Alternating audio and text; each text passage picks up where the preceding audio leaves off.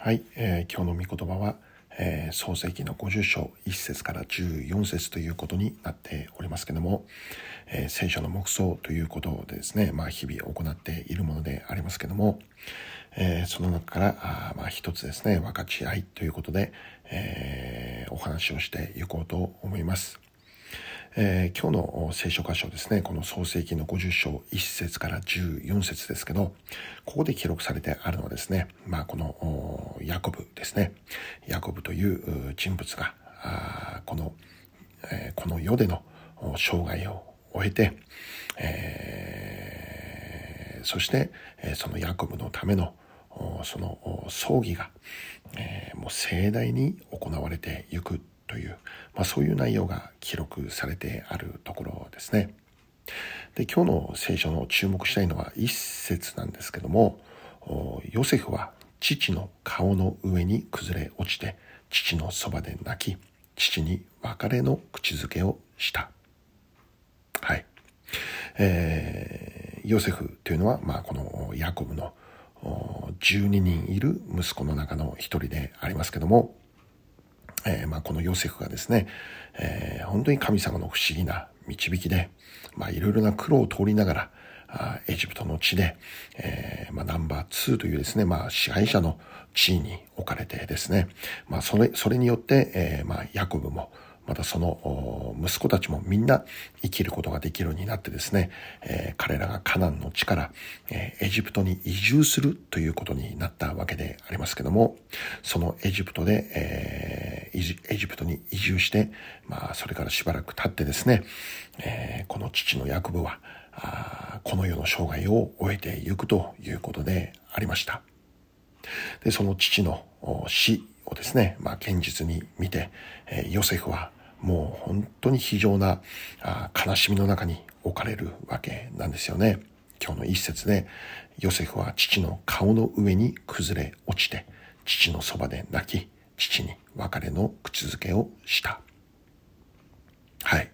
自分の父親が、あまあ、この世の生涯を終えてゆく、もうそれはもう当然、えー、悲しみでしかないわけでありますよね。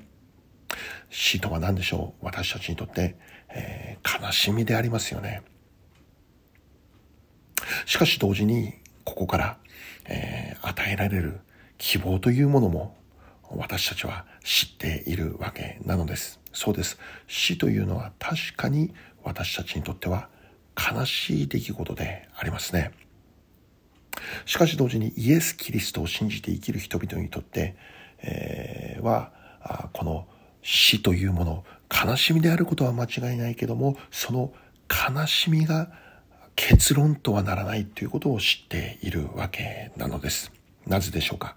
イエス・キリストを信じる者は死んでも生きる。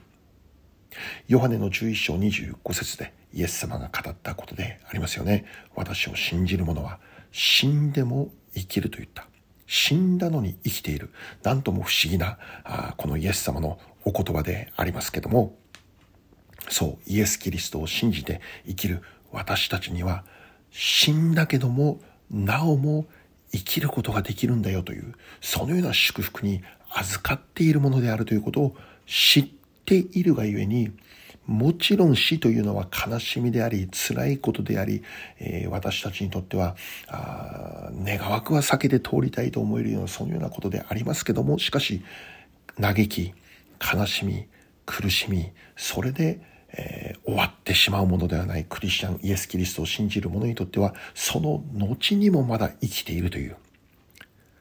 しかもそれは神と共に永遠の命、天の御国においてなおも生きているという、そのような希望がイエス・キリストを信じる者には